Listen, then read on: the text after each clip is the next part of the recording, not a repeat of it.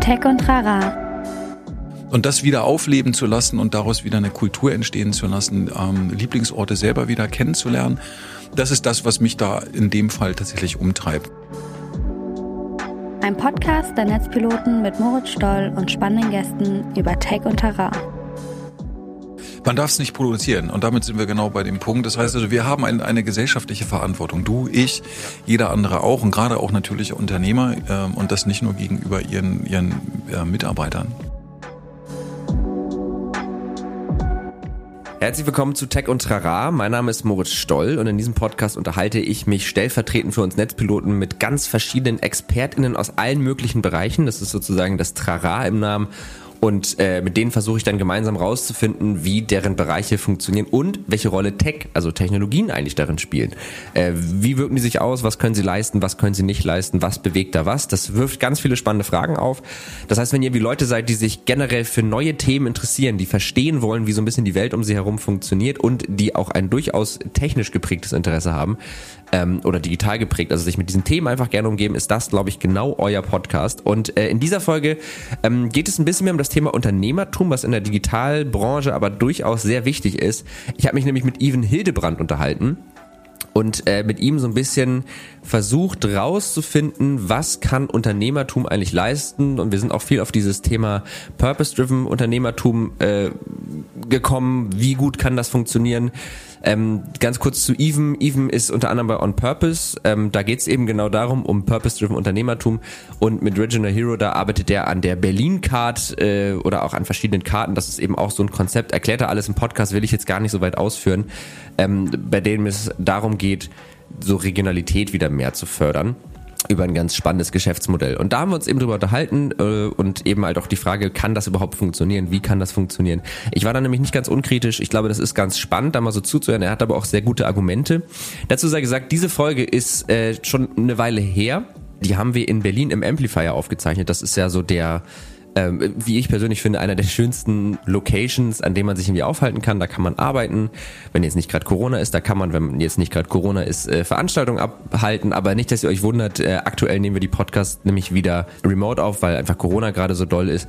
Da war es aber gerade Sommer und da war das voll vertretbar und da haben wir uns irgendwie in Berlin äh, getroffen und uns gemeinsam in einem Raum aufgehalten. Ähm, aber ja, genau. Also die Folge mit Even hat sehr viel Spaß gemacht. Ich hoffe, euch macht sie auch sehr viel Spaß. Ähm, hört mal rein. Äh, er erzählt da auch noch ganz viel über sich und da ihr noch viel mehr. Bis gleich. Und dann würde ich sagen, herzlich willkommen zu Tech und Trara und vor allen Dingen herzlich willkommen, Even Hildebrand. Schön, dass du da bist. Vielen herzlichen Dank für die Einladung, Moritz. Ich habe mich richtig darauf gefreut, auf ja. den heutigen Termin, nachdem wir den ja in der letzten Zeit des Öfteren haben verschieben müssen. Wollte ich gerade sagen, ne? Also wir durften uns ja schon sehr lange darauf freuen. Das erste Mal haben wir geschnackt im August. Ja, August. Ja, war das vielleicht sogar noch Juli? Vorher, glaube ich. Ja, ja also ich, glaube, ich weiß noch, das war an einem Tag, da habe ich mal bei einem Kumpel gearbeitet und das war noch so richtig richtig weird, mal nicht den ganzen Tag zu Hause zu arbeiten, sondern woanders. Also ja. ist schon eine Weile her auf jeden Fall. Ähm, ja, und ich freue mich auch total auf das Thema, weil wir reden heute ähm, eigentlich so ein bisschen ja fast über zwei Themen, aber ich glaube, anhand deiner Person macht es irgendwie total Sinn, beide so ein bisschen mit einzuziehen. Und zwar das eine, was ja dich ganz viel untreibt, ist so das Thema On-Purpose, Purpose-Driven Unternehmertum, ähm, auch ein bisschen Gemeinnützigkeit. Und ich finde, das lässt sich auch ganz gut verbinden äh, anhand äh, deines äh, Jobs bei Regional Hero ähm, und der Berlin Card, da wirst du noch ein bisschen was zu erzählen. So das Thema der eigene Kiez, Regionalität, was man so vor der Tür hat und äh, so weiter und so fort. Also das sind ja heute unsere beiden Themen. Und ähm, ich weiß gar nicht genau, wie wir anfangen wollen, aber ich, mich würde tatsächlich erstmal interessieren, was Vielleicht ist das ein guter Start, was diese Berlin Card ist, was die Idee davon ist, was du mit äh, Regional Hero spreche das, ich, ich spreche das immer aus wie Reginald, als wäre das der Name. Aber was sich da so hinter verbirgt, also ich glaube, daran kann man sich dann ganz gut längs hangeln. Tatsächlich ähm, sind es dann direkt schon zwei kleine Berichtigungen. Das mhm. heißt, ist halt Regional Hero. Ja? Ach so, wow, also wir verbinden, wir verbinden tatsächlich, wir verbinden tatsächlich das, das Deutsche mit dem mit dem Englischen, mhm. äh, weil Hero tatsächlich ja irgendwie sehr gut dann zu regional auch passt. Ja, voll. Als Claim. Ähm, und das andere ist die B-Card. Ja. Das ist ähm, tatsächlich nicht die Berlin-Card als solches die gibt so. es ja auf einer anderen Ebene, okay. aber das ist nicht weiter schlimm. Ja. Die B-Card ähm, haben wir gewählt, weil die das B tatsächlich ja nicht nur für Berlin stehen kann, sondern mhm. auch für Brandenburg zum Beispiel. Ja? Okay, verstehe. Ja. Ähm, und weil es natürlich auch ein großartiger Claim ist. Wir sind ja in Berlin gestartet mhm. ähm, aus einer äh, Unternehmerinitiative heraus im vergangenen Jahr, als der erste Lockdown war. Keiner so wirklich wusste, wohin die Reise geht. Was hat die Bundesregierung vor? Wie werden die kleinen ähm, Unternehmer, Gewerbetreibenden unterstützt? Ähm, wie werden die überhaupt ihr, ihr wirtschaftliches Dasein zukünftig fristen? Und äh, die Unternehmer unter anderem um Carsten Kossatz herum, der ja bei uns auch Mitgesellschafter ist bei Regional Hero, haben dann innerhalb von fünf Tagen eine Spendenplattform auf die Beine gestellt und Krass. tatsächlich äh, in fünf Wochen 1,2 Millionen für Berliner Gewerbetreibende, Kleinstgewerbe, Thematiken ähm, einsammeln können und die ja, auch ausgeschüttet. Cool. Das hat ganz, ganz vielen Unternehmern geholfen in der Zeit, als noch nicht klar war, dass es ähm, Ausfallgelder gibt, dass es äh, Fördermöglichkeiten gibt, dass es Kurzarbeit ähm, inklusive der Erhöhung für die Mitarbeiter geben wird. Genau, um das mhm. einfach tatsächlich einmal abbilden zu können ja. und zu sagen, okay, kommt, hier ist nicht nur Geld, sondern auch eine moralische Unterstützung, denn mhm.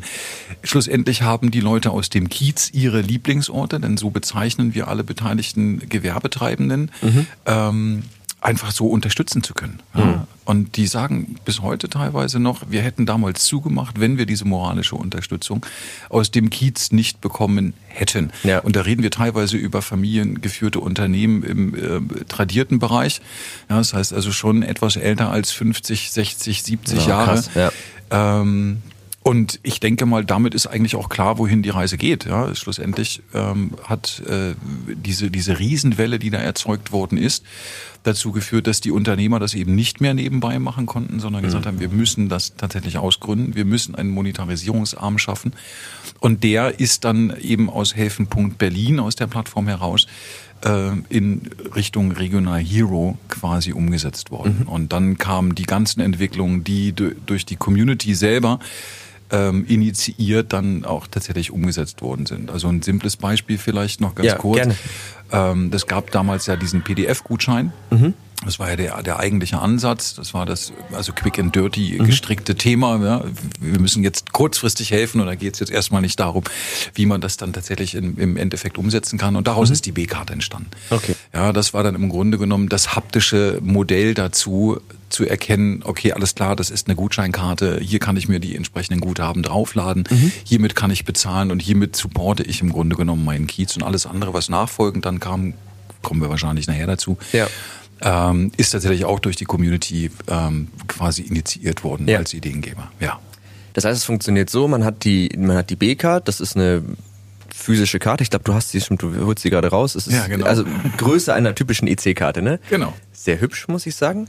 Und die habe ich dann dabei und auf diese Karte kann ich mir mein Guthaben laden oder wahrscheinlich können auch Freunde mir Guthaben schenken genau. oder Familie und damit kann ich dann in allen teilnehmenden Lieblingsorten praktisch bezahlen und ich finde das immer schön, weil ich ich liebe das Gutscheine zum Beispiel geschenkt zu bekommen, weil ich dann, wenn ich Geld geschenkt bekomme, ist eh immer so ein bisschen unpersönlich, ne, aber dann kann ich das ja auch vernünftig, also dann kann ich das sparen oder sagen, oh, jetzt muss ich mir wohl doch nochmal irgendwie neue Schuhe kaufen, wenn meine alten völlig im Arsch sind. Aber das kann man ja dann auch einfach für das ausgeben, wo man Bock drauf hat. Das finde ich ganz schön.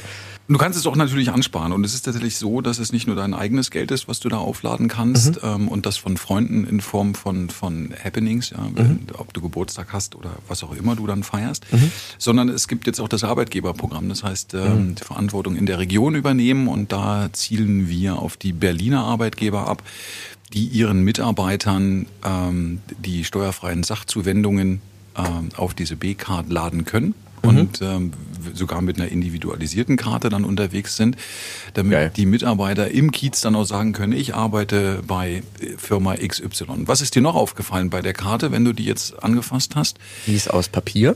Die ist tatsächlich aus Pappe, genau. Genau, die ist nicht aus Plastik. Ja, und sonst ist noch ein QR-Code drauf und da steht jetzt, in dem Fall steht da jetzt RBB drauf.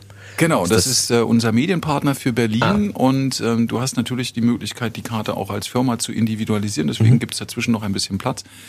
In dem Fall würde hier bei euch die Netzpiloten stehen, ja?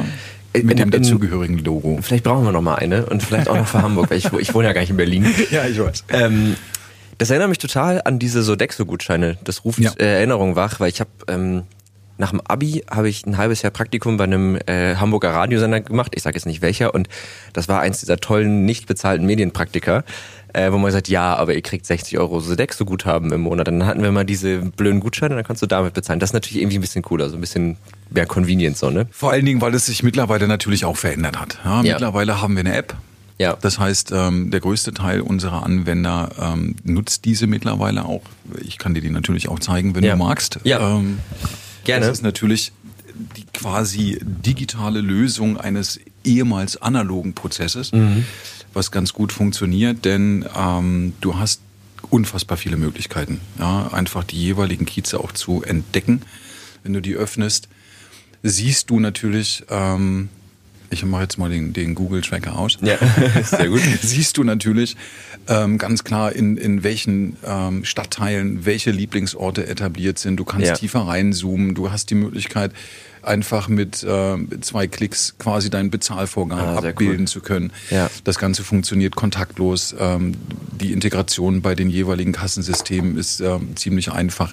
Du kriegst äh, zusätzliche Punkte, weil du natürlich regional unterwegs bist. Hm. Wir verknüpfen das noch mit einigen anderen Themen ähm, in der Zukunft. Da gibt es noch einiges in der Schublade, was das Thema B-Card noch weiter vorantreiben hm. wird. Ja. Aber das Ziel ist ja schon, also ich meine, ne, also irgendwie jetzt mit PayPal bezahlen kann ich mittlerweile auch in manchen äh, Läden. Das heißt so, dass das ist jetzt ja nicht die Hauptsache, dass ich damit irgendwie cool bezahlen kann und so ein bisschen Guthaben drauf bekomme, sondern die Idee ist ja schon, dass es wirklich den Ort, an dem man ist, so ein bisschen für mich zugänglich macht. Dass es mir vielleicht auch, also was sind da noch die die Vorteile? Ich glaube, der, der wesentliche Ansatz, der aus der Community herauskam, war ja dieses ganze Gutscheinthema in ein reales Bezahlsystem mhm. umwandeln zu können und mhm. das auf einer digitalen Ebene, um im Kiez möglichst niedrig, niedrigschwellig äh, mhm. Bezahlvorgänge abwickeln zu können. Das mhm. heißt also, ein Lieblingsort hat nichts anderes an seiner Kasse stehen als seinen eigenen personalisierten QR-Code. Mhm. Ja. Das ist der Laden, der damit identifiziert wird. Und ähm, es ist ein klares Statement, dass die Leute ihr Geld im Kiez ausgeben, um natürlich auch äh, diesen monetären Bereich in dem lokalen Wirtschaftskreislauf einführen zu können und mhm. da auch zu belassen. Eben nicht Amazon-Gutscheine mhm. und Co. irgendwie ähm, sich schenken zu lassen oder diese zu verwenden oder was man ja auch nicht vergessen darf, in den letzten 18 Monaten haben sich ja ganz, ganz schnell die, jeweiligen Einkaufsverhältnisse geändert, ja. ja. weil die großen Gewinner der ähm, Lockdown-Politik waren ja die digitalen Unternehmen, die großen ja. Handelshäuser von Amazon und Co. Ähm, und unsere Idee ist tatsächlich, die Berliner in dem Fall oder auch die Münchner, da heißt sie Mingacard, mhm. ähm, wieder zu bewegen, rauszugehen, in ihrem Kiez unterwegs zu sein und quasi mit ähm, der Transformation ähm, des ursprünglichen, Digit also analogen mhm. Gutscheins ins Digitale, dann auch wieder ihre Händler und, und Gewerbetreibenden im Kiez zu unterstützen. Also eigentlich, was ihr macht, ist, ihr nehmt die Mittel, die eigentlich das ganze E-Commerce-Thema erzeugt hat und packt die jetzt wieder in die ja, in die analoge Welt, könnte man sagen. Genau. Dass wieder dieses Wort. Gehst du manchmal shoppen? Also ich bin ein unfassbar ähm, mieser Shopper. Also ja. ich, ich äh, vermeide tatsächlich große große Einkaufscenter. Okay. Ja, das ist so ein wesentlicher Part.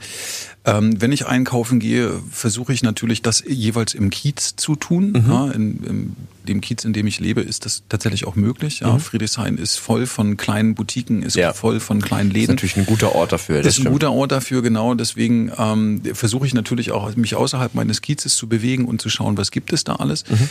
Und es ist tatsächlich so, dass die kleinen Läden, ja, die, die eben nicht mit riesen E-Commerce-Shops unterwegs sind, natürlich dem Kunden ein, ein weitaus angenehmeres Erlebnis verschaffen Total. können. Ja. Ähm, also wenn ich etwas benötige, dann gehe ich tatsächlich eher in einen Laden und ähm, rede mit den Verkäufern und Verkäuferinnen. Ich auch. Ja. Weil es eine Form von, von sozialer Interaktion ist, die, muss man ja auch sagen, in den letzten 18 Monaten ja schon sehr eingeschränkt war. Ja. Und das wieder aufleben zu lassen und daraus wieder eine Kultur entstehen zu lassen, ähm, Lieblingsorte selber wieder kennenzulernen das ist das, was mich da in dem Fall tatsächlich umtreibt. Ne? Ja. Ein kleines Beispiel. Vor einigen Wochen hat ähm, in einer kleinen Seitenstraße in meinem Kiez eine Eismanufaktur eröffnet. Mhm. Ähm, die selbst die Milch für das Eis ähm, selber herstellt. Das ist veganes Eis, die machen das mhm. aus Nüssen. Eine unfassbare Nougat-Creme auch produzieren. Mhm. Und ich bin durch einen Zufall natürlich, ne, wenn mhm. man tappert so durch seinen Kiez, geht eine Runde spazieren ähm, oder hat ein konkretes Ziel und stellt dann fest, oh Gott, was ist das denn? Bleibt stehen, guckt mhm. sich das an und äh, der Eigentümer kam raus, wir haben miteinander geredet, der hat mir erzählt, hat mir die Eismaschinen gezeigt. Das ist tatsächlich eine gläserne Manufaktur, man kann mhm. also tatsächlich ah, auch cool. reinschauen und, ja. und sieht genau, was, was die da machen.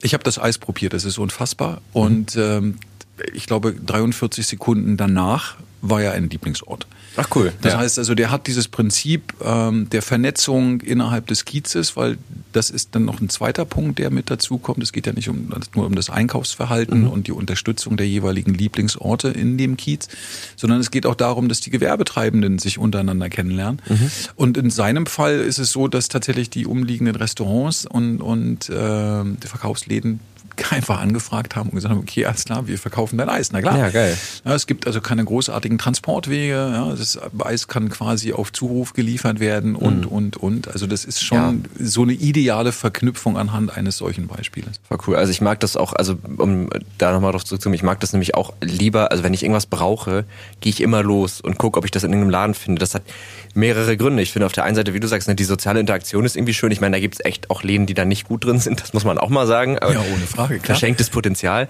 Ähm, aber es ist jetzt vielleicht auch ein viel weniger schönes Beispiel, aber ähm, ich bin schon auch Gamer und eigentlich die meisten kaufen sich ihre Spiele mittlerweile halt digital. Aber ich gehe viel lieber zu GameStop, weil da sind, also zumindest bei meinem um die Ecke, also was heißt meinem um die Ecke, das ist in, einer, in einem großen Einkaufszentrum, eine, das ist immer noch eine Kette. Ja. Aber das sind immer dieselben Verkäufer, die arbeiten auch sehr lange, ist für mich immer ein Zeichen dafür, dass es wohl ganz schön ist, da zu arbeiten, sonst machen das Leute nicht zehn Jahre lang. Und dann geht man da hin und dann sagt man, oh, ich habe irgendwie Bock auf ein neues Spiel und dann überlegen die mit dir gemeinsam und genau diese, diese Interaktion willst du ja irgendwie haben, ne? Also genau dieses, ja, dieses eben, weil ich habe das Gefühl, gerade so im E-Commerce und diesem ganzen Ding, da geht es dann irgendwann gar nicht mehr um die Sache an sich, sondern ja eigentlich nur noch darum, wer jetzt das bessere Marketing gemacht hat. Und das finde ich manchmal so dem der Dienstleistung oder dem Produkt gegenüber so unfair, weil ich so denke, ja, aber also nur weil du mehr Geld in Marketing gesteckt hast oder zufälligerweise Glück hattest, ja. wird das jetzt mehr verkauft, obwohl es vielleicht sogar das schlechtere Produkt ist. Und ich finde, das, äh, oder auch wenn du vielleicht einfach ein Arsch bist, also es gibt's ja auch manchmal. Und ich finde das irgendwie schön, wenn so in diesem regionalen Einkaufsverhalten das so ein bisschen mitbelohnt wird. Bin ich komplett bei dir. Kann ich nur unterstützen. Tatsächlich ist es ja auch so, dass die, die Leute ähm, ein großes Problem haben, jetzt bedingt ja auch durch die, durch die Historie der 18 Monate, ähm, passende Mitarbeiter mhm. zu finden. Viele haben ja ähm, einen Großteil ihrer Leute entlassen müssen. Mhm. Ähm, oder die Leute sind selber gegangen, siehe Gastronomie, ja, weil es ihnen zu unsicher war, ähm, nicht planbar etc. pp. Nichtsdestotrotz, die Leute, die diesen Job lieben, also es wirklich als Berufung sehen, in, mhm. egal in welchem Segment, aber bleiben wir mal bei dem öffentlichen Bereich Verkauf mit dem dazugehörigen Produkt oder der Dienstleistung, die sind auch immer noch da. Mhm. Und die heben sich tatsächlich im, im Gegensatz zu vielen anderen ähm, Themen im Internet ganz klar ab. Und ja. ich glaube, der Trend, der ja schon vor 10, 15 Jahren begann, auch mit dem Nachhaltigkeitsgedanken, mhm. ja, Kauf nicht im Internet, Wobei das natürlich so als These jetzt mal nur ne, so als mhm. Claim kurz ähm, äh, angesprochen werden soll. Ähm, die gehen ja tatsächlich immer wieder zurück in, die, in ihre Läden. Mhm. Ja? Das heißt also, die versuchen natürlich auch zu erkennen, ähm, was gibt es in, in meinem direkten und indirekten Umfeld und lohnt es sich tatsächlich das auszuprobieren, um diesen, dieses Erlebnis, dieses Einkaufserlebnis ja. für sich selber auch gestalten zu können. Weil dieses ja. ganze Thema bestellen und, und probieren und zurückschicken, ähm, das ist ja mittlerweile, ähm, wenn wir uns CO2-Thematik auch ansehen, mhm. ähm, nicht unbedingt der beste Weg, nee. um für die Zukunft den Planeten ein, ein Stück weit ähm, als das zu hinterlassen, was es ist, nämlich ein, ein ja. wundervoller. Total. Und es ist auch mental total beschissen. Also es ist, ich finde, das, ne, es gibt manchmal Momente, da brauchst du irgendwie ganz dringend noch, scheiße, ich muss irgendwie auf irgendeine Hochzeit, ich habe keinen Anzug oder äh, irgendwie kein Kleid oder so und dann musst du halt irgendwie, dann schaffst du es nicht mehr rechts, dann bestellst du noch Sachen. Das ist echt ein logistischer Aufwand. Also mich überfordert das. Deswegen mache ich das einfach nie, weil ich gar keinen Bock habe auf dieses, jetzt muss ich alles auspacken, dann muss ich alles anprobieren, dann muss ich es wieder einpacken, wieder zu packen. Habe ich gar keine Lust zu. Also deswegen finde ich das immer ganz schön. Dann gehst du da hin, probierst da fünf Sachen an und dann gehst du nach Hause und bist aber auch durch mit dem Thema. Genau. Und ich habe auch das Gefühl, dass eben diese ganzen also ne, die ganze, ich hasse das Wort, aber ich benutze es jetzt die ganze Digitalisierung, dass die schon irgendwie dazu geführt hat, dass wir, wir haben ja eine wahnsinnige Komplexität geschaffen, ist jetzt auch kein sonderlich innovativer Gedanke. Aber ich merke schon bei vielen, auch in meinem Umfeld, bei mir selber, dass ich jetzt eigentlich Bock habe, diese ganze Komplexität wieder so weit es geht irgendwie wieder runterzudampfen und mir halt immer denke, kann ich das irgendwie analog machen?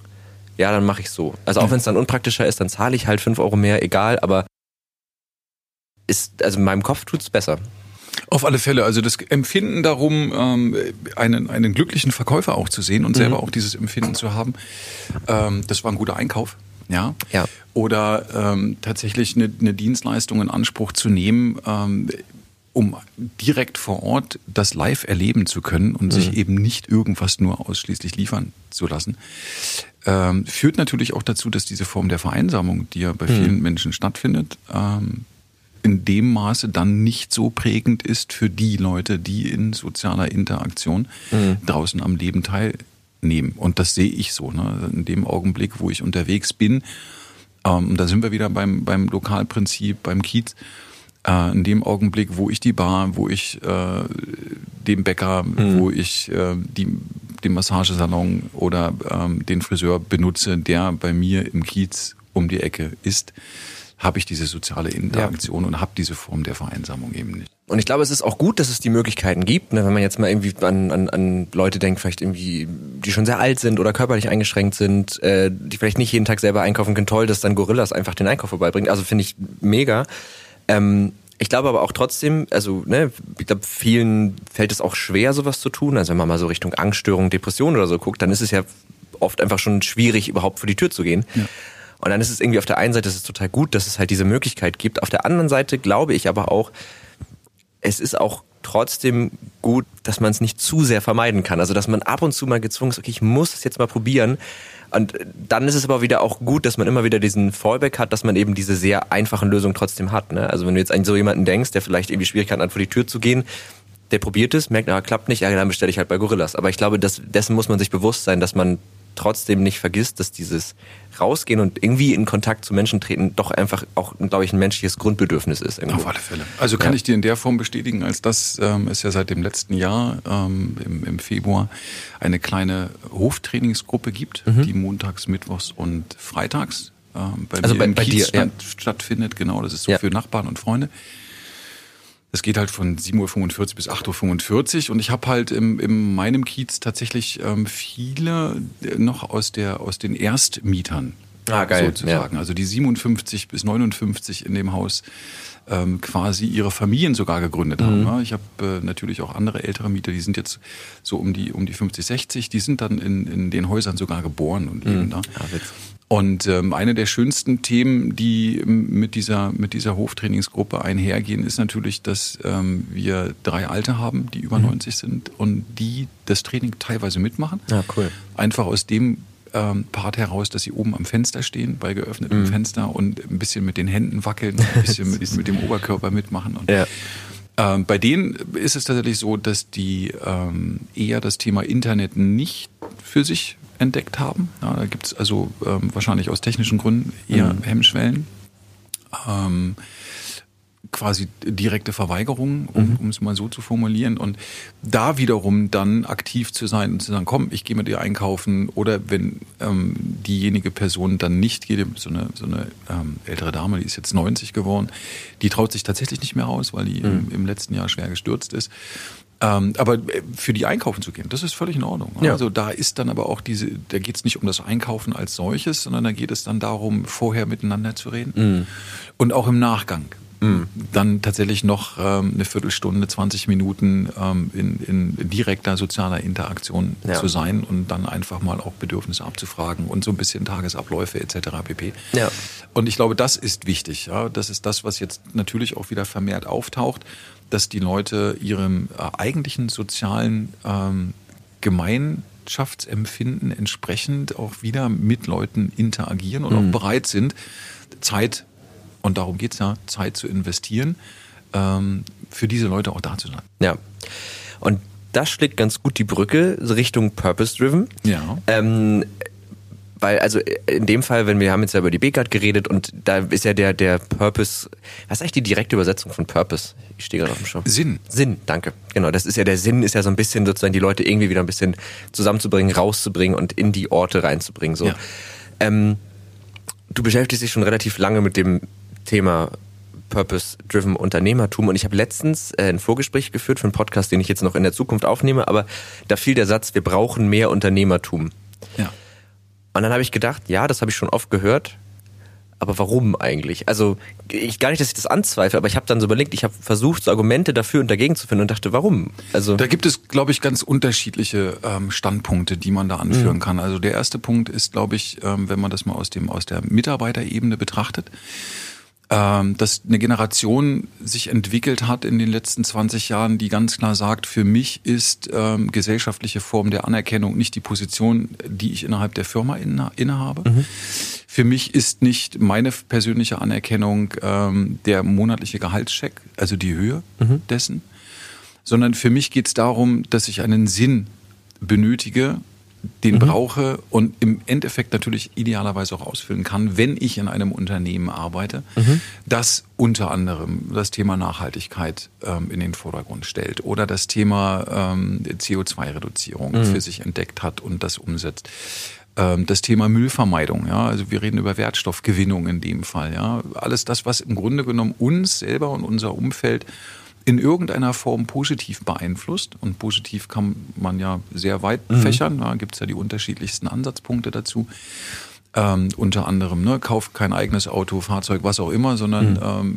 ähm, share. Ja? Mhm. Also diese Share Economy ähm, vollzieht sich ja durch sämtliche Sparten mittlerweile. Mhm. Das ist also ein Ansatz der, der mit Sicherheit eine, eine wesentliche treibende Kraft ist. Und das andere ist natürlich auch ähm, die, die bestehenden Erfordernisse. Ich meine, gucken wir uns diese Welt an, gucken wir uns die Müllberge an, gucken mhm. wir uns an, ähm, wie die sozialen ähm, Ungleichgewichte immer weiter ähm, quasi in die Schere getrieben werden. Wenn wir das weltweit betrachten, denke ich, dass es ähm, ganz, ganz viele Menschen gibt, die mittlerweile natürlich auch ein Bewusstsein darum entwickelt haben, woher ihr Reichtum mhm äh, kommt, woher ähm, die friedvolle Umgebung kommt und was es in anderen Gegenden mhm. Da im, im Gegenzug tatsächlich als, als Gegenteil existent ähm, sein lässt. Und das wiederum führt natürlich auch dazu, dass die Menschen wollen, dass es eigentlich allen gut geht, mhm. im Idealfall. Und da sind wir genau bei dem Punkt, das heißt also sinnstiftende Tätigkeiten zu vollziehen, ähm, macht Menschen, also viele Menschen mittlerweile glücklicher als ähm, einen überhöhten Gehaltscheck. Ja. Okay, das heißt, da gibt es ja, also in der Antwort sind da so zwei Aspekte drin. Einmal so dieser individuelle Aspekt, also für einen selbst irgendwie einen Sinn in dem zu finden, was man tut. Ich habe jetzt äh, vor kurzem mit Fred Abrahams von Human Rights Watch einen Podcast aufgenommen. Da war das zum Beispiel sehr klar. Der wusste ziemlich genau, warum er das macht. Ähm, das fällt mir zum Beispiel oft sehr viel schwerer. Also ich weiß schon, warum ich das mache, weil mir das sehr viel Spaß macht, jetzt zum Beispiel mit dir zu reden. Ähm, aber ich mache jetzt die Welt zumindest nicht in einem sehr direkten Sinn damit akut viel besser. Ne? So deswegen, da muss man dann immer so ein bisschen suchen in dem Sinn. Klar, also auch äh, Connections zu Leuten zu finden. Auch ich bemühe mich ja immer sehr, irgendwie die Menschen zu verstehen und warum sie so denken, wie sie denken, was sie tun, was sie umtreibt. Ich glaube, das ist schon auch wichtig aber ich kann jetzt nicht sagen, ich habe da hinten die Mülldeponie äh, grün gemacht. So. Naja, schlussendlich ist es aber trotzdem wichtig und, und gut, was du tust. Ne? Aus mhm. meiner Perspektive heraus, jetzt gebe ich das mal so ganz kurz zurück, weil ja, ähm, wir hatten, glaube ich, vorhin auch ganz kurz das Thema meines letzten Podcasts, den ich von euch gehört habe. Mhm. Das war das äh, der Podcast mit Raul Krauthausen. Mhm. Und das alleine schon, ähm, also Graul eine, eine Plattform zusätzlich zu gewähren, außer mhm. dem, was er ja sowieso schon hat. Er ist ja sehr, sehr aktiv. Ja. Ich schätze ihn ja auch dafür, dass er das Thema Inklusion ähm, auf diese Art und Weise in, in ähm, die, die normale öffentliche Betrachtung führen kann. Mhm. Ähm, aber allein, dass du, dass du genau das tust, mhm. also Menschen wie Raul, wie mir, wie anderen die Möglichkeit zu geben, über ähm, ihre jeweiligen sinnstiftenden Arbeiten, mhm. bleiben wir mal bei dem Thema, ähm, zu ermöglichen, damit tust du Gutes. Mhm. Ja, weil ähm, im Idealfall inspirieren deine Podcasts ja Menschen ähm, über ihren eigenen derzeitigen Standpunkt zu reflektieren, im Idealfall sich inspirieren zu lassen und dann zu einer Erkenntnis zu kommen, die im Idealfall zu Bewusstsein führt und ähm, die Welt dann wieder ein kleines Stück weit besser macht. Das will ich stark hoffen, dass das so ist. Ne? Na, also klar. ja, na, also natürlich klar. Ne? Man, man, man kann da schon den Sinn drin finden, aber ich glaube, es gibt schon einfach, also wenn wir jetzt über über das äh, auch gleich noch sprechen, was du auch noch so gemacht hast, äh, auch mit dem Thema Training von von Jugendlichen und so, da ist natürlich der Sinn sehr klar zu erkennen, also einfach sehr unmittelbar und direkt. Aber das ist eben ja so bei diesem Thema, warum brauchen wir Unternehmertum, so die eine äh, Betrachtung dann wäre ja noch so die andere Frage, warum also auch Purpose-driven Unternehmertum. Unternehmertum ist ja immer auch ein wirtschaftliches Thema. Also es geht ja letzten Endes, oder ein Unternehmen muss ja einfach Geld verdienen. Ähm, und ich da korrigiere mich gerne, aber ich glaube, die Definition eines Unternehmens oder das beinhaltet ja auch immer das Thema Wachstum. Oder tut es das? Sicherlich, sicher, sicherlich ja. Das ist eine, eine Form der Betrachtungsweise, wenn man nur den rein wirtschaftlichen Aspekt mhm. ähm, sieht. Es gibt historische Beispiele. Mhm. Ja, also von Bosch mhm. über Karl Zeiss ähm, bis hin in die heutige Zeit der Unternehmer oder Unternehmen, auch da muss man ja differenzieren, mhm. die ähm, sich dem Gemeinwohl verpflichtet sehen und mhm. das auch eins zu eins umsetzen. Ähm, aber zurück zum Unternehmertum. Unternehmer per se gründen ein Unternehmen. Mhm. Ja, das Unternehmen ist ja erstmal zwangsläufig nicht irgendwie eine, eine autarke ähm, Einheit, sondern ja. es gibt einen, einen Unternehmer, der sagt, okay, ich habe hier eine Idee, ich habe hier Produkte, die die Welt verbessern. Ja, das haben wir bei den beiden alten Beispielen jetzt natürlich ganz klar auch im, im, im Fokus in der Historie. Mhm. Und äh, wenn diese Unternehmer aber den unternehmerischen Zweck verknüpfen, mhm. ähm, und eben nicht sagen, es geht nur um Wachstum ja, mhm. und Expansion, und Gewinn, sondern es geht darum, tatsächlich ähm, immer einen, einen positiven Ansatz in der Entwicklung der Produkte mit dem jeweiligen ähm, Bevölkerungsthematiken zu verknüpfen. Dann haben wir ganz, ganz schnell einen, einen sinnstiftenden Ansatz, der in einem Unternehmen tatsächlich auch als Vision mhm. festgesetzt werden kann. Mhm. Und es gibt heute, und das finde ich sehr schön, immer mehr Beispiele ähm, in Form auch von, von Gemeinwohlgesellschaften, die genau das umsetzen. Die gründen sich ganz gezielt mhm. als Unternehmen, um die Welt zu verbessern. Ja, mhm. siehe äh, White Plastics etc. pp. Also da gibt es ja ganz, ganz viele, die jetzt alle aufzuzählen äh, würde wahrscheinlich eher in Richtung Werbung gehen. Ja. ja Berlin ist natürlich auch das Thema Einhorn. Ja. ja. Ähm, und das ist, glaube ich, genau der Ansatz, dass es Unternehmer gibt, die dieser ursprünglichen Tradition eines ähm, Unternehmers mhm. ja auch gerecht werden und ihre mhm. Unternehmen auch genau so bauen, ähm, auch die, die passenden Mitarbeiter ähm, mhm. dafür an Bord holen können und sich als Unternehmen dann wiederum weiterentwickeln und immer noch mal mehr Purpose ähm, in die ursprüngliche oder auch mhm. zukünftige Ausrichtung zu integrieren. Ja, ich frage mich halt so ein bisschen, wenn ich jetzt das Thema Purpose habe, also ich will irgendwie, mein Unternehmen oder meine Unternehmung hat irgendeinen Sinn und trotzdem als Unternehmen bin ich ja immer noch in einem Wirtschaftssystem. Das heißt, um einfach bestehen zu bleiben, muss ich ja in irgendeiner Art und Weise wettbewerbsfähig bleiben. So und jetzt, jetzt frage ich mich, das, ich habe darauf keine Antwort, aber das ist so eine Frage, die ich im Kopf habe. Kann es passieren, dass das irgendwo im Widerspruch steht? Also, dass ich, ich habe meinen Sinn und ich habe vielleicht ein Ziel, ich möchte irgendwas grüner machen, sozial verbessern, was auch immer. Und das ist das eine. Aber ich sehe, oh, wenn ich das jetzt weiter verfolge, dann leidet meine Wettbewerbsfähigkeit darunter. Das fängt ja an bei, zahle ich die richtigen Löhne? Ähm, oder zahle ich vielleicht sogar ein bisschen mehr als man normalerweise als Mindestlohn, weil das einfach besser ist für die Menschen oder so, ne? Also, ähm, und kann das dann, also, wie geht man dann mit diesem Zwiespalt um? Weißt du, was ich meine? Na klar, kann ich, ich kann das komplett, ich kann das komplett nachvollziehen. Es gibt ja ähm, sehr unterschiedliche ähm, quasi Wirtschaftsansätze. Ja, wenn ich den ominösen Markt mal betrachte, dann ist klar, dann bin ich natürlich genau an dem Punkt, dass ich immer effizienter, immer, immer größer, immer weiter, immer mehr. Das ist das Verbrauchsthema. Und dann gibt es die anderen Firmen, ja, über die wir heute reden, die einen äh, Purpose-Driven Ansatz haben, ähm, die wiederum jetzt natürlich in, in den Vorteil gelangen, dass sich in den letzten 20, 30 Jahren etwas entwickelt hat, das eben nicht mehr nur eine Graswurzelbewegung ist. Mhm. Das heißt, das Bewusstsein der, ich nenne mal, ich nenne uns mal Konsumenten, mhm. um den, den ähm, Brückenschlag auch zu der ersten Version hinkriegen zu können, ähm, dass sie natürlich eine Zielgruppe haben, die genau dieses Bewusstsein hat. Und genau sagt, ich will eben nicht irgendwelchen billigen Plastikkram, ich möchte das Thema nachhaltig haben.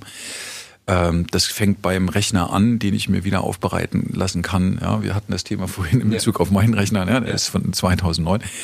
Ähm, oder das Thema Telefon selber zusammenbauen zu können aus den einzelnen Komponenten, die wiederum natürlich auch schon wieder aufbereitet worden sind.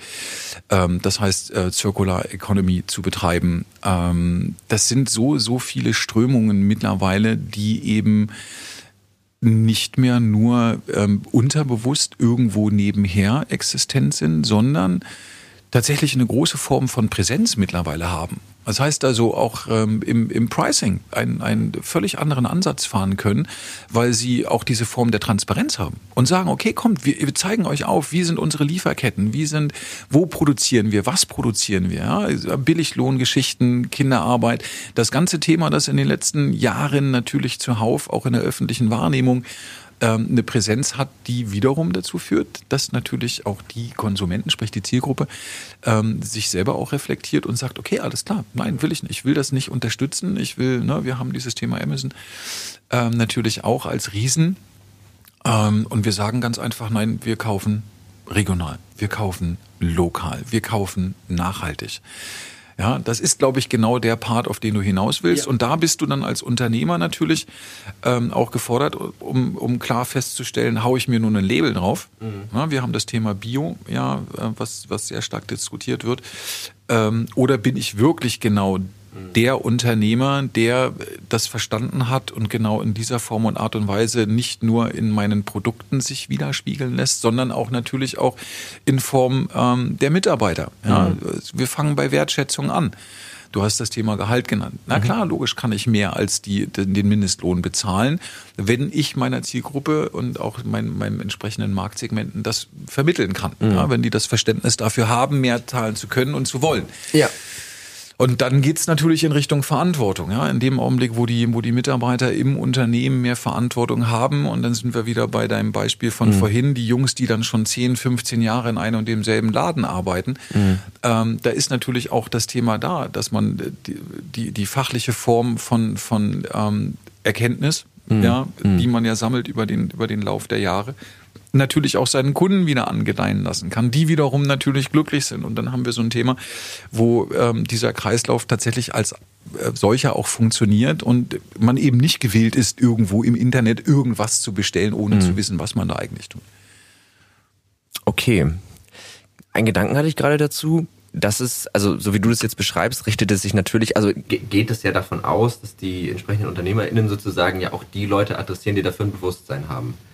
Jetzt gibt es aber ja auch einen ganz großen Teil, und ich habe jetzt keine Zahlen, aber mein Gefühl sagt mir, dass das fast sogar die Mehrheit ist, noch, die das Bewusstsein entweder nicht haben, es nicht haben können oder aufgrund von sozialen, finanziellen Themen ähm, da nie mit in Kontakt gekommen sind oder sich das schlicht und ergreifend auch einfach nicht leisten können. Also ich denke dann immer so, alleinerziehende Mutter vielleicht oder alleinerziehender Vater, zwei Kinder, kaufe ich jetzt das äh, regionale Hack vom Bauernhof oder nehme ich das von Aldi, weil das kostet halt irgendwie ein Zehntel.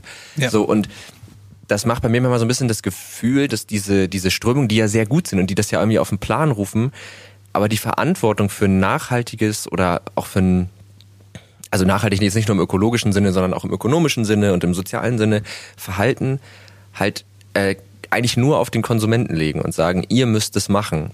Und das finde ich manchmal, also ne, ich denke gerade nur laut, aber das finde ich manchmal so ein bisschen unfair, weil ich dann denke, was ist denn mit den Leuten, die sich das nicht leisten können?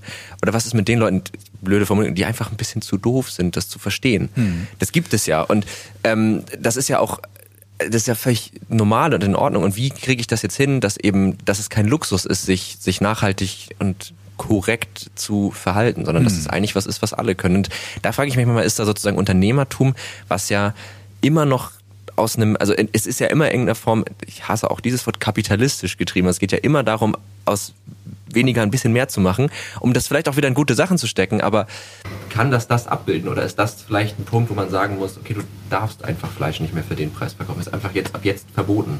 Genau. Man darf es nicht produzieren und damit sind wir genau bei dem Punkt. Das heißt also, wir haben ein, eine gesellschaftliche Verantwortung. Du, ich, ja.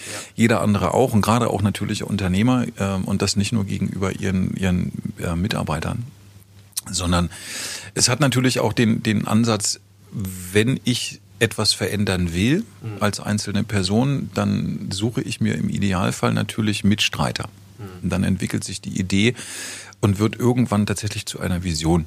Mhm. Im Idealfall. Und aus dieser Vision heraus ergeben sich ganz, ganz viele Stränge, die sich in der Gesellschaft natürlich auch widerspiegeln. Das erreicht das Unternehmertum genauso wie im Idealfall die Politik. Mhm. Und in dem Fall, wo ein, ein Konsens hergestellt werden kann, ja, dann habe ich die Möglichkeit, diese Veränderung ähm, einmal komplett zu vollziehen, mit der Unterstützung der gesamten Gesellschaft. Und da reden wir dann natürlich nicht mehr über Radikalisierungsthemen, mhm. Ähm, also Abschaffung der Autos ähm, oder des, des Verbrennungsmotors im Moment ist eine schöne Idee. Ja, die Konzentration auf Elektro finde ich problematisch. Mhm. Ja, es gibt andere Technologien, die ähm, eine weitaus höhere Effizienz haben, wenn man jetzt den gesamten Prozess der Produktion der, der Fahrzeuge, der Antriebe ähm, inklusive der Lebensdauer äh, sieht. Ähm, das wird einigen nicht gefallen, das gehört aber auch mit dazu. Es gibt aber Technologien, die gibt es schon lange, ja, die weitaus effizienter äh, funktionieren. Und denen wiederum den Raum zu geben, außerhalb der rein wirtschaftlichen und nur rein der politischen Betrachtung, sondern einer, einer, in einem gesellschaftlichen Kontext zu bringen, das ist, glaube ich, die Aufgabe. Ähm, auch eines Unternehmers. Mhm. Also wenn ich als Unternehmer ähm, sage, okay, es ist Elektromotor, ist jetzt das große Thema, weil da bin ich Spezialist und, und ähm, ich bin mir aber dessen bewusst, dass Elektro eben nicht das allein glückselig machen ist. Mhm. Dann habe ich als Unternehmer die Verantwortung, ähm, mich auch mit den Alternativen zu beschäftigen. Mhm. Ja, weil es geht um Antriebe. Mhm. Punkt. Und nur weil ich mich darauf konzentriere, Elektroantriebe zu produzieren, ähm, darf ich mich eben nicht dem anderen verweigern. Mhm. Auch wenn ich äh, mich darauf fokussiere, diesen Markt als äh, für mich alleinig glückselig machen zu definieren. Mhm. Aber wie, also auch da, wie, wie ist es denn mit den Leuten, die sich, ich weiß nicht, ich kenne mich mit dem E-Mobility-Thema zu schlecht aus und da jetzt wirklich mal, nur mal so weitergedacht, mit den Leuten, die sich zum Beispiel das Elektroauto einfach nicht leisten können. Also für die es günstiger ist, sich einen Verbrenner zu kaufen. Ähm, so und ne, es gibt das Elektro oder lass uns das super Wasserstoffauto sein, wo wir wissen, dass es zu 100% grün genau. Das kostet aber auch das Dreifache. Jetzt habe ich das und äh, jetzt haben wir das irgendwie entwickelt und wir wissen, okay, es gibt Leute, die nehmen uns das ab, weil die haben eine gewisse Awareness dafür, die beschäftigen sich mit solchen Themen. Ähm, und die haben auch das Geld, sich das zu kaufen. Das heißt, aus einer, aus einer wirtschaftlichen Sicht wird mein Unternehmen mit diesem Sinn, diese, diesen Antrieb irgendwie zu etablieren, erstmal nicht scheitern, weil ich werde Abnehmer finden. Aber ich adressiere halt auch nur die Abnehmer, die ich ohnehin habe, weil das die sind, die sich, das ist meine Zielgruppe. Aus einer gesellschaftlichen Sicht wäre es doch aber schön, wenn es eben nicht nur die Zielgruppe ist, die sich das ohnehin leisten kann, sondern was machen wir mit dem ganzen Rest? Und da frage ich mich manchmal wieder, Unternehmertum also weißt du, wie man, wie man, wie das das mitnehmen kann, weil das ja immer im Zwiespalt ist zwischen, also ich will das überhaupt nicht gerade äh, irgendwie negativ machen, ne, sondern es ist nee, ich sehe das so, auch gar nicht so. Okay, gut, ja, nur das, das Na, du, ein simples Beispiel ist, glaube ich, ähm, nimm, nimm den großen ähm, deutschen Automobilkonzern, gibt es ja einige, mhm. ähm, und die produzieren mittlerweile nicht mehr nur Fahrzeuge, sondern die arbeiten an Mobilitätskonzepten. Mhm. Die entwickeln grundsätzliche Themen, die nicht mehr den Besitz eines Mobils in den Vordergrund stellen, sondern das, die Nutzung ganz klar in den Vordergrund gestellt werden kann. Das sind so eine Entwicklung. Und damit ergibt sich natürlich auch der Ansatz, ähm, die jeweiligen ähm, von dir definierten, ähm, ich sag mal, Anrainer der Nicht-Zielgruppen, so, ja, ja, genau. also da ebenfalls mit reinziehen zu können. Ich glaube, darum geht's. Ja. ja das heißt also ähm, eben nicht mehr nur Antriebsstränge zu definieren, ja, sondern mittlerweile äh, das ganze Thema eher open-minded zu betrachten und zu sagen, okay, wenn ich einen Antriebsstrang produziere, was hat das für Implikationen für die Gesellschaft? Mhm. Das heißt also, da ist dieses Thema Purpose dann automatisch ja mhm. auch mit drin, weil die Unternehmen sich damit auseinandersetzen müssen, um mhm. zukunftsfähig zu sein. Was passiert eigentlich weltweit? Ja, mhm. das heißt also, es ist dann nicht mehr nur zielgruppenorientierte Abwicklung von Arbeitsprozessen, Produktionsprozessen und Verkaufsprozessen, sondern es geht dann einfach darum, eine Zukunftsfähigkeit herzustellen. Und die wiederum ist natürlich an so eine Vision geknüpft, ja, wie mhm. bei einem Robert Bosch und das mhm. Stiftungsthema.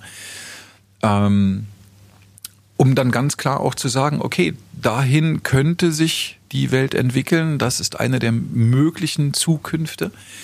Ähm, und dann gibt es natürlich auch den Ansatz zu sagen, okay, dann arbeiten wir natürlich auch links und rechts von diesen möglichen Strängen und schauen, welche Optionen haben wir eigentlich alle mit in diesen Prozess einbinden zu können. Unabhängig davon, ob sie für uns arbeiten, ja, bei uns angestellt sind oder die eigentliche Zielgruppe sind. Ja, und damit haben wir wieder diesen Umkehrschluss zu sagen, okay, es geht um gesellschaftliche Verantwortung, die ein Unternehmer natürlich trägt. Ja.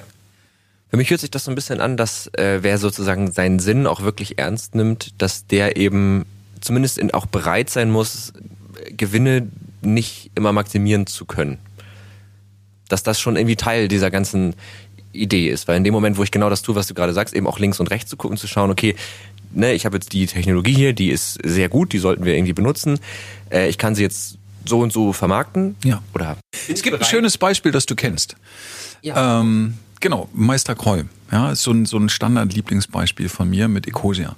Ah ja, ja. Ja, wir reden über Verantwortungseigentum. Mhm. Punkt. Mhm. Ja, das heißt also, es gibt eine ganz klare Form von Definition, die ähm, den Sinn des Unternehmens definiert. Mhm. Und auch wenn das Produkt eine Suchmaschine ist, besteht der Sinn im Hintergrund darin, die Welt ein bisschen grüner zu machen.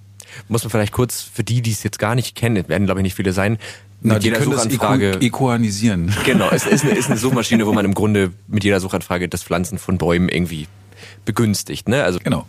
Ja. Mit jeder Suchanfrage wird ein Baum gepflanzt. Mit jeder wird ein ganzer Baum mhm. gepflanzt. Ja, ja. Okay. Das ist halt so im übertragenen Sinne ja. eigentlich die, die Aussage dazu. Und das hast du ganz viel. Es gibt ganz, ganz viele Unternehmen, die sich in, in den letzten Jahren, ähm, da ist der Armin, ähm, äh, wie heißt der? Ich kenne mal so seinen Vornamen, ähm, um das Thema Verantwortungseigentum als, als Gründungselement, als ähm, Firmenmantel sozusagen bemühen, um den Sinn des Unternehmens der vom Unternehmer selber initiiert mit der gesamten Belegschaft dann im Idealfall weiterentwickelt wird, erhalten werden soll. Um das vielleicht nochmal kurz auszuführen. Armin Steuernagel, so heißt Ah, okay, kannte genau. ich nicht. Aber ähm, die Idee davon ist ja, also ich habe es tatsächlich nur noch dunkel im Kopf, aber es geht, glaube ich, darum, ich glaube, Ecosia und so, die haben sich doch einfach durch ihre Unternehmensform mehr oder weniger daran gehindert, das Ding zu verkaufen für ganz viel Geld oder irgendwie von ihrem Sinn abzuweichen. Also es geht dann rein rechtlich gesehen gar nicht mehr, ne? Genau. Ja. Du hast dann, hast dann nicht mehr die Möglichkeit durch die, durch die Stiftungskonstruktion im Hintergrund. Ähm, wobei ich bin da kein, kein Spezialist. Mhm. Ich habe mich damit beschäftigt, verfolge das natürlich immer weiter, weil ich ja als Unternehmer selber auch in, in, in den ähm, Anfang 2000er vor dem genau dem gleichen Problem stand. Ja, mhm. Wie kann ich eine GmbH so umwandeln, dass die Mitarbeiter an dem unternehmerischen Erfolg partizipieren können, mhm. ähm, um also auch etwas zu schaffen, das tatsächlich durch die Mitarbeiter selbst auch getragen wird. Mhm. Ja. Ähm, und ja, es ist halt tatsächlich so, dass im Idealfall ähm, der ursprüngliche Sinn und die Ausrichtung des Unternehmens als solches quasi festgeschrieben ist. Mhm. Und egal, wer sich an diesem Unternehmen beteiligt, er kann diese Form des Sinns nicht mehr verändern. Das finde ich mega cool, weil das hebelt ja genau diesen, diesen Moment aus, in dem du denkst, da klopft jetzt Google an, ja. ich könnte es verticken und dann wäre ich echt reich. Also das geht dann einfach nicht mehr. Das ja. finde ich, das finde ich, das finde ich einen coolen Move, weil das ist auch so, das ist halt maximal konsequent. Ne? Also genau. da bist du dann, da hast du dich dann selbst. Äh und genau das ist ja bei Ecosia passiert. Ja, ja. voll gut. Also genau. ein gutes Beispiel, da habe ich mich gar nicht drauf gekommen. Ähm, wenn wir jetzt über so sinnstiftende Tätigkeiten reden, dann, oder auch generell, das, das ist ja immer ziemlich stark verknüpft mit dem Thema Arbeit. Und dann kann man ja sagen, okay, es gibt ja irgendwie die Erwerbsarbeit, dafür verdiene ich mein Geld. Aber Arbeit ist ja mehr. Also wenn ich jetzt in meinem Garten, ich habe keinen Garten, aber wenn ich jetzt in meinem Garten irgendwas umflügen würde, so dann ist das ja auch eine Form von Arbeit. Ich mache das ja aus ganz anderen Motiven. Ja. Also, oder erstmal erste Frage. Glaubst du, dass wir das brauchen?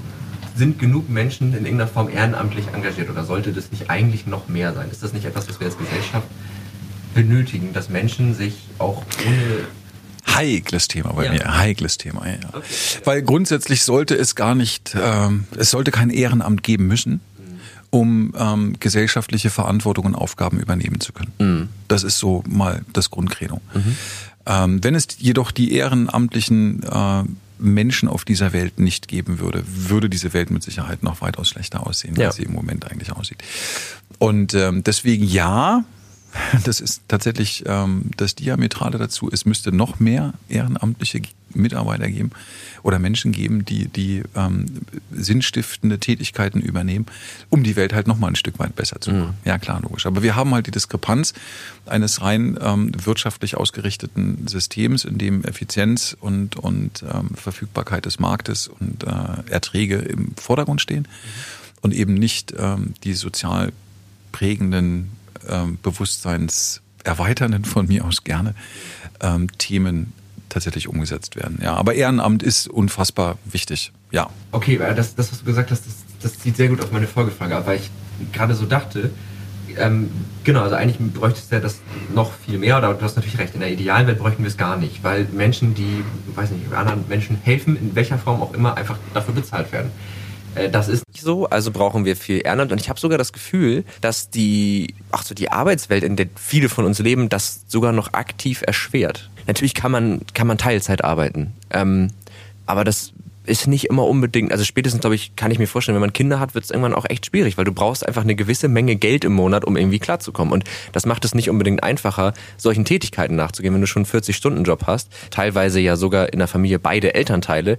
Und dann sollst du dich noch ehrenamtlich engagieren. Schwierig. Also wie kriegst du das unter einen Hut? Ist das einfach, hast du Glück, dass du das machen kannst oder hast du dir das, wie hast du dir das? Also das ist sicherlich ein Stück weit auch erkämpft, mhm. ohne Frage. Ähm, ich muss aber auch dazu sagen, dass mit äh, Aufgabe meiner Selbstständigkeit, also Auflösung meiner Firmen äh, oder Abgabe derselbigen, ich ja in Angestelltenverhältnisse eingetreten bin, was ich mir vorher eigentlich so gar nicht habe vorstellen können. Doch ich hatte einen, einen super Übergang. Ich habe damals bei Twago begonnen und ähm, die fanden mein Ehrenamt äh, oder die waren ja mehrere ähm, mhm. so gut, dass sie gesagt haben, okay, alles klar, äh, trotz verantwortlicher Position ähm, mhm. gewähren mhm. wir dir die Möglichkeit, nur 30 Stunden in der Woche arbeiten zu müssen. Ah, das ist cool. Fürs selbe Geld oder für ähm, weniger Geld? Das ist ja, ja klar, logisch. Das ist, das hat immer mit so einem Stück weit auch mit Einbußen zu tun. Und das ist halt die Frage, okay. die, die ich mir dann habe stellen müssen. Bin ich dafür mhm. bereit?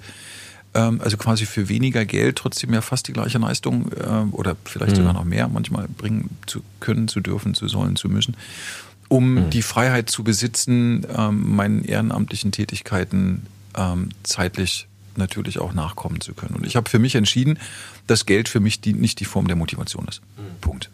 Ja, das, das finde ich schon mal sehr, sehr nobel auf jeden Fall. Ähm, und ist ja auch irgendwie eine gute Position, ne, dass man sagen kann, das ist für mich nicht die Motivation, aber der, der Zwangteil, der ist sozusagen schon geregelt. Ne? Also das ist natürlich, äh, das ist natürlich irgendwie eine gute Position, also dass man das so handhaben kann. Aber ich finde es halt, ja, also ich, ich denke da irgendwie auch, da kommt man ja dann auch schnell so zu Themen wie bedingungsloses Grundeinkommen. Genau.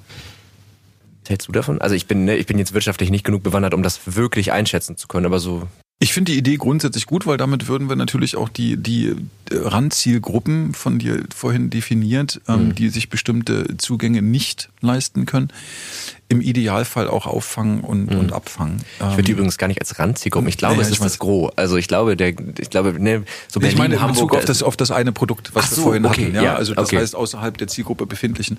Ja, okay. Ähm, und ja, ich bin, ich bin ähm, tatsächlich der Meinung, dass es die Möglichkeit geben sollte, das mal ausprobieren zu können. Mhm. Ja, ob es dann final die, die Lösung ähm, unserer weltlichen Probleme ist, das glaube ich nicht. Ja, da, da, bin ich eher so der Punk, der sagt ähm, Auflösung des Geldsystems, also Veränderung des Geldsystems, Auflösung des Zins und Zinseszins, äh, Abschaffung der Macht der Banken. Mhm. Ja, das ist ganz witzig. Ähm, alternative Themen und Vorschläge gibt es da zuhauf und das ja nicht erst seit den letzten 20 Jahren, sondern die gibt es ja auch schon seit 100, 200, 500 Jahren. Ja. Letztens, wo du das gesagt hast, ein Bekannter gesagt, ähm, da haben wir auch so über die ganze Thema Nachhaltigkeit und Konsum und so geredet und er meinte, es gibt ja schon diese ganzen, es gibt ja wirklich gute Konzepte und er meinte von den Leuten, die man sonst kacke findet. Also von genau diesen typischen Wirtschaftsheinis, wenn ich es jetzt mal so nennen yeah. darf, wo man sonst sagt, boah, ne, ne finde ich irgendwie suspekt, die ja genau solche Konzepte vorschlagen. Also ja.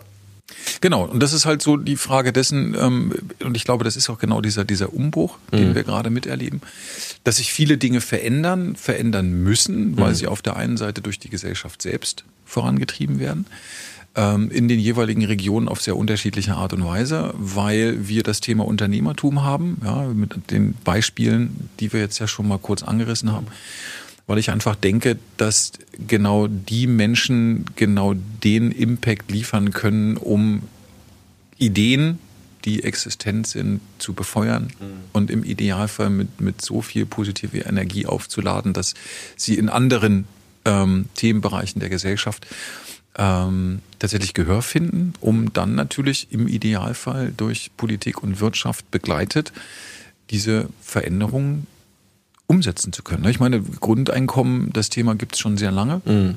Und ähm, es hat jetzt eine Präsenz durch die jeweiligen Versuche in den europäischen Ländern oder in den jeweiligen Regionen, die natürlich auch dazu führen, dass sie in der öffentlichen Wahrnehmung noch mal mehr äh, Gewichtung erlangen. Und ja. ja. klar, logisch, eine der Möglichkeiten, so eine Themen abbilden zu können wie ähm, quasi Ehrenamt, mhm. ist über sowas natürlich.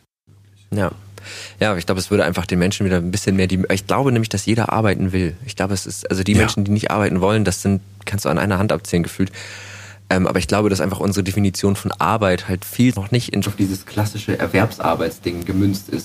Ich beobachte es an mir selber, gebe mir Semesterferien und ich gehe ein, weil ich einfach, mir ist langweilig. So, ich ja. will ja irgendwas tun und ähm, und es wäre einfach schön, glaube ich, wenn man mehr das tun könnte, was man tun möchte. Und äh, ich glaube, dass da viel Potenzial Genau, das Konzept ist ja, ist ja quasi mit dem, mit dem ähm, Grundeinkommen. Ich bin ja einer der Förderer ähm, von, mhm. von Grundeinkommen e.V.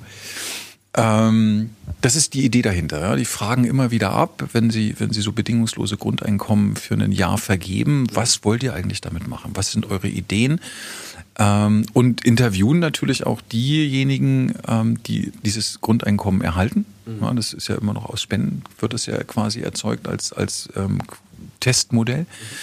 Und es ist unfassbar, was, was, wie viele kreative Ansätze ähm, und wie viel positive ähm, Umsetzungsmöglichkeiten sich aus den jeweiligen Interviews ähm, der einzelnen Personen heraus ergeben. Und das ist cool. Okay, dann weil ich glaube, wir müssen ein bisschen mit der Zeit gucken. Ja. Aber dann habe ich jetzt äh, für dich nochmal zu dem ganzen Themenblock nochmal eine abschließende Frage. Wenn ich dir jetzt ein bedingungsloses Grundeinkommen von 5000 Euro im Monat, das ist schon sehr viel. Aber so, das, ich glaube, damit kann man leben. So, dann ist, das ist gut. Was würdest du dann jetzt machen? Ah, ich glaube nicht viel anders als das, was ich jetzt auch tue. Weil die Aufgaben, die ich mir ausgesucht habe, ähm, machen mich glücklich. Ja. ja die habe ich, hab ich gern ja, mhm. und versuche natürlich auch diese jeweiligen Themenbereiche auch weiterzuentwickeln. Ich denke mal, mit so viel Geld kann man ähm, noch andere Themen bespielen, ja, mhm. von, von kleinen äh, lokalen ähm, Kiez-Sozialprojekten, die man darüber mit unterstützen kann. Ja, bei 5000 mhm. Euro ist es das, was ich äh, nicht ausgebe im Monat. Mhm. Ähm, Deswegen habe ich eine bewusst sehr hohe Genau, Summe ja, ja, sehr hohe Summe und ja. da würde ich andere natürlich auch mit partizipieren lassen. Klar, logisch. Ja, okay, cool. Das ist die beste Antwort, die man geben kann. Ich mache es im Grunde so wie ich jetzt nur noch ein bisschen besser, als ja eigentlich top. Habe ich auch gerade überlegt, ähm, also die Frage kam mir spontan, ich konnte mich jetzt nicht darauf vorbereiten. Ich glaube, ich würde auch im Grunde das machen, was ich jetzt mache, nur mit sehr viel weniger Druck. Weil ich hätte den Gedanken, ich muss irgendwas schaffen, nicht mehr. Okay. Sondern ich kann machen, was ich genau. möchte. Also ich studiere ja nebenbei noch, weil ich so genau. den Schluss hatte, ich möchte noch mal ein bisschen lernen und ich möchte mich ein bisschen rein wühlen. Mich nervt aber total, dass das irgendwie immer so eine, am Ende muss das dann so und so abgefragt oder bla, das finde ich total blöd. Und das würde ich, würde das einfach alles mitnehmen, aber ja. mir gar keinen Stress mehr machen, da irgendwas in irgendeiner Zeit fertig zu kriegen. Das ist nicht mehr ergebnisorientiert anhand von Vorgaben, sondern du selber bist dann genau. Herr deiner eigenen Ziele und genau. kannst die dann natürlich in den jeweiligen Zeiträumen ja. erreichen, in denen du denkst, die erreichen zu können, zu wollen. Und da kann man jetzt natürlich fragen, könnte ich das nicht jetzt schon? Und habe dann nicht mal, es ist die Blockade nicht vielleicht einfach in meinem Kopf. Also jetzt, ich bleib mal beim Thema Studium, das ist immer ganz gut. Wer sagt denn, dass ich das, dass ich jetzt pro Semester so und so viele Kurse machen muss und das in zwei Jahren abhandeln muss? Ja. Sagt ja eigentlich niemand. Ist das Thema Scheitern dann ähm, vielleicht eine der jeweiligen Hemmnisse, die dem im Wege stehen? Es nicht innerhalb der vorgegebenen Zeit zu schaffen, nicht die jeweiligen Inhalte umsetzen zu können, wobei für mich ja das Thema Bildungssystem eh nochmal ein ganz anderes, hartes ist. Äh, da sind ja auch Reformen mehr als überfällig, wie wir äh, mittlerweile mehr als oft genug feststellen dürfen. Ähm, und in dem Augenblick denke ich mal, wenn diese Hemmnisse wegfallen, dass du halt eine ganz klare Form von, von Ablaufplan hast ähm, und deine eigenen Ziele definierst, denke ich mal, wird es leichter und du wirst wahrscheinlich schneller und wahrscheinlich, wahrscheinlich inhaltlich ja. sogar noch besser sein, als also, das mit einem Zwang äh, in Form eines Korsetts, in dem du dich bewegen musst. Genau, also ich glaube, es ist weniger das Thema Scheitern, also so arrogant sich das anhört, aber ich glaube, also da habe ich nicht so viel Angst vor, weil ich das meistens irgendwie hinkriege ich glaube jetzt ganz, es ist jetzt ein bisschen persönlich, aber ich glaube, in dem Fall ist es ganz klar das Thema, für mich war das ein ziemlicher Akt, mir das zu erlauben nochmal, also nicht direkt zu arbeiten. Ja. Äh, anerzogen, keine Ahnung, irgendeine Prägung in mir hat mir gesagt, okay, du machst dein Studium, dann musst du irgendwie Geld verdienen, dann musst du langsam mal so ein bisschen an den Start kommen und habe gemerkt, okay, dass diese Gradlinigkeit, die, die bekommt mir nicht. Und ich musste mir das ziemlich vor mir selber ziemlich rausnehmen, mir das jetzt nochmal zu erlauben, nochmal in so eine ein bisschen so eine Ungewissheit zu gehen ne? und einfach zu sagen, ich probiere das jetzt aus und es ist finanziell jetzt auch nicht die allerklügste Entscheidung gewesen, ähm, weil ich vorher nichts dafür gespart hatte. Aber ähm, und ich glaube, daher kommt das Gefühl, ich muss das dann irgendwann noch zum Abschluss bringen und dann wieder auf diesen geradlinigen Weg gehen. So, okay. Also ich glaube, das hat eher was damit zu tun, äh, als, das, als das Thema Scheitern. Und in dem Moment, wo das sozusagen dieses Grundeinkommen gäbe, hätte man das halt nicht mehr, weil du einfach dieses, gibt gar nicht mehr dieses, du musst irgendwie einen gewissen Erfolg einfach irgendwann äh, etablieren. Und ich glaube, das ist, naja, so meine Elterngeneration, also wie alt bist du ungefähr? 52. Ja, also deine Generation. ähm, Vielen Dank. Gerne. Äh, du bist ja natürlich eine ziemliche Ausnahme, aber äh, klassisch ist es ja schon noch ziemlich klar, dieses, du machst einen Job und den machst du. Ja, klar, logisch. Ich kenne ja auch Leute äh, in meinem Alter, die, die sind seit 40 Jahren in einem und demselben Unternehmen. Ja. Ja, und sind da happy und sind da glücklich. Und auch das wird es geben, ja, und ja. soll es geben. Und es gibt so eine Typen wie mich, ähm, der ich mich selber gerne mal als, als, als normaler Punk bezeichne und das ja. hoffentlich auch den Rest meines Lebens bleiben werde, mit den dazugehörigen Nuancen etc. Mhm. pp.